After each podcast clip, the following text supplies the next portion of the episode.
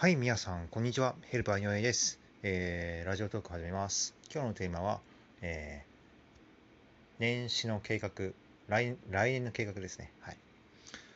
ね、あのー、よくね、1月1日にね、あの今年はやるぞってね、決める方いるっていうことはよく聞きます。っていうか、私がね、あの去年までそうでした これね、あのやっぱり本当にね、人生しっかり考えてる人はね、もっと1年スパン、5年、3年スパン、5年スパン、10年スパンと考えてますよね。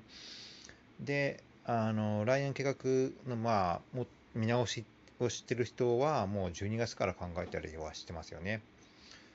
うん。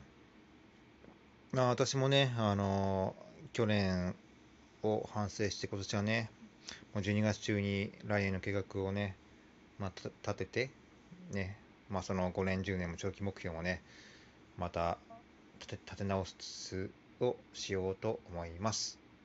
はい。ではまた明日失礼いたします。